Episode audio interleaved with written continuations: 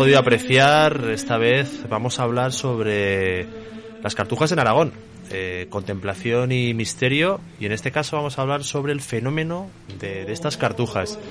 Lo cierto es que en Aragón tenemos tres cartujas, eh, tres monasterios, dos de ellos se encuentran en la provincia de Zaragoza, la cartuja baja y la cartuja del Aula Dei, y otra se encuentra en Cuesca, la cartuja de las Fuentes. Y la verdad es que tenemos el placer eh, esta noche de tener como invitado a, a, Martín Nicolás, que es el guía oficial de la Cartuja de las Fuentes. Eh, buenas noches, Martín.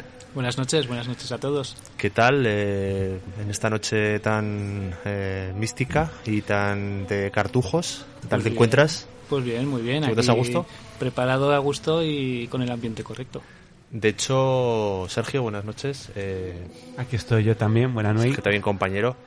Eh, estamos ambientados, ¿no? Eh, nos hemos ambientado, hemos querido eh, ponernos un poco en ese tono de los cartujos y hemos traído pues, una botella de vino, ¿no? Eso es- era adecuado, era necesario para entrar en, en ese momento de introspección ¿no? y de, de espiritualidad que ayudará a que el programa discurra como, Y como debe ser, Fluya un poco más, que mejor. fluya ¿no? mejor. Y a los controles, Edu Pisa, buenas noches. Buenas noches, ¿qué tal chicos? Muy bien. Eh, pues igual no, no recuerdas el número de teléfono. Yo nunca, es que no me lo sé. ¿No te lo sabes? ¿No te lo has aprendido todavía? No me he aprendido el teléfono. Pues hay que apuntarlo. El 680 88 82 87.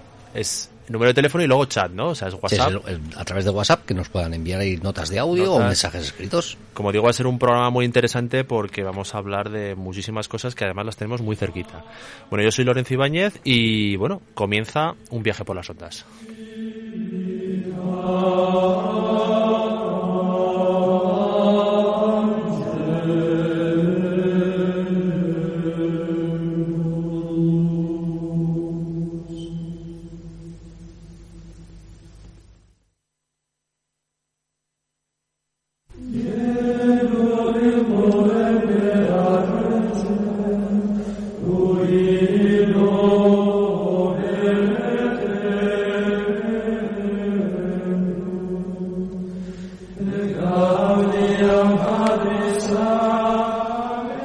Bueno, pues como siempre, eh, salimos de Zaragoza, vamos a ir a una primera, bueno, nuestra primera parada va a ser eh, dirección Sariñena, vamos a ir a, a Los Monegros, vamos a ir a la a esa cartuja que es la más antigua, la cartuja de Nuestra Señora de las Fuentes, una cartuja de 1507, eh, pero antes de hablar con, bueno, de que Martín también nos hable de, de esta cartuja, de la que sabrás muchísimo, ¿no? Eh, Eso es.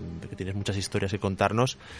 Antes de hablar de la, cartuja y de este monasterio, durante, durante este viaje, que dura pues una horita, ¿no? Desde Zaragoza es una horita. Eh, Sergio, comentaros un poco este, no ya no el fenómeno de las cartujas, sino que son esto de los cartujos, ¿no? Eso es, porque al fin y al cabo una cartuja no deja de ser un monasterio, un monasterio como puede haberlos de otros muchos tipos, de otras muchas órdenes, cistercienses, cluny. Pues una cartuja es un monasterio de unos cartujos, los cartujos que aparte de una raza de gatos, está bien una comunidad de Una monjes. raza de gatos. Sí, hay unos gatos franceses que se llaman cartujos, son famosos por su buen carácter y ojos naranjas. Bueno, pues los cartujos, una comunidad de monjes de ¿Eso lo sabías tú, Martín? Se ha quedado Martín así como... Lo puedes incorporar a las... a las- Me lo apunto.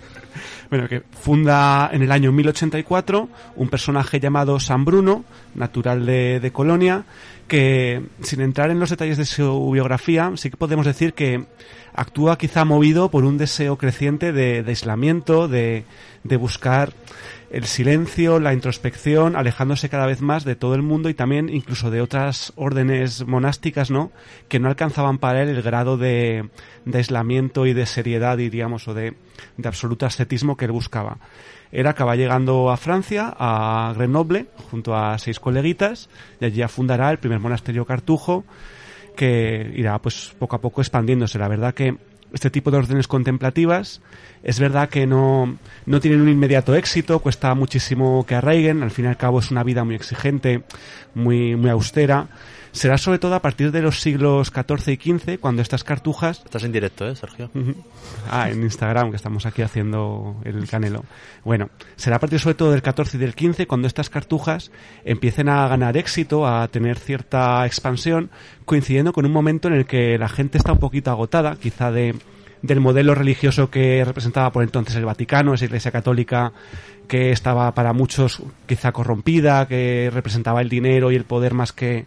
Y además coinciden estos siglos con una cita que me he traído que me parece muy buena para ambientar. En los siglos XIV-XV, coincidiendo con esta expansión de los cartujos, se escribe y se publica también un librito que muchos padres, abuelos y algún oyente quizá conozca o haya leído, que es el Kempis. El Kempis, un pequeño librito, el segundo más editado después de la Biblia, y que hablaba pues, un poquito de, esta revisión necesaria sobre la vida monástica y cita en el primer capítulo, en el primer libro, este Thomas Kempis eh, cita esto que yo creo que va muy al hilo de, este programa y de la idea de los cartujos. Él lo que recomienda a los nuevos cristianos y monjes es haz, pues, lo posible por apartar tu corazón de las cosas visibles, porque los que siguen la vida de los sentidos mancillan su conciencia y malogran la obra de Dios. Creo que esto es un poquito esa búsqueda de, del aislamiento para realmente conocer a Dios, que es lo que condicionar a estas cartujas, ¿no? Sin embargo, em, investigando un poco sobre los cartujos, muchas veces parece que esto de buscar la contemplación y estos monasterios pueden ser eh, un resultado de buscar lugares aislados, pero no tiene por qué, ¿no, Martín? No tienen por qué ser sitios... O sea, el aislamiento, yo tengo entendido que es más el edificio, ¿no? El lugar... Ellos aíslan dentro del edificio, no tienen que ser sitios muy aislados, pero sin embargo, por ejemplo, la Cartuja de las Fuentes está en Los Monegros, ¿no? Es un sitio bastante aislado.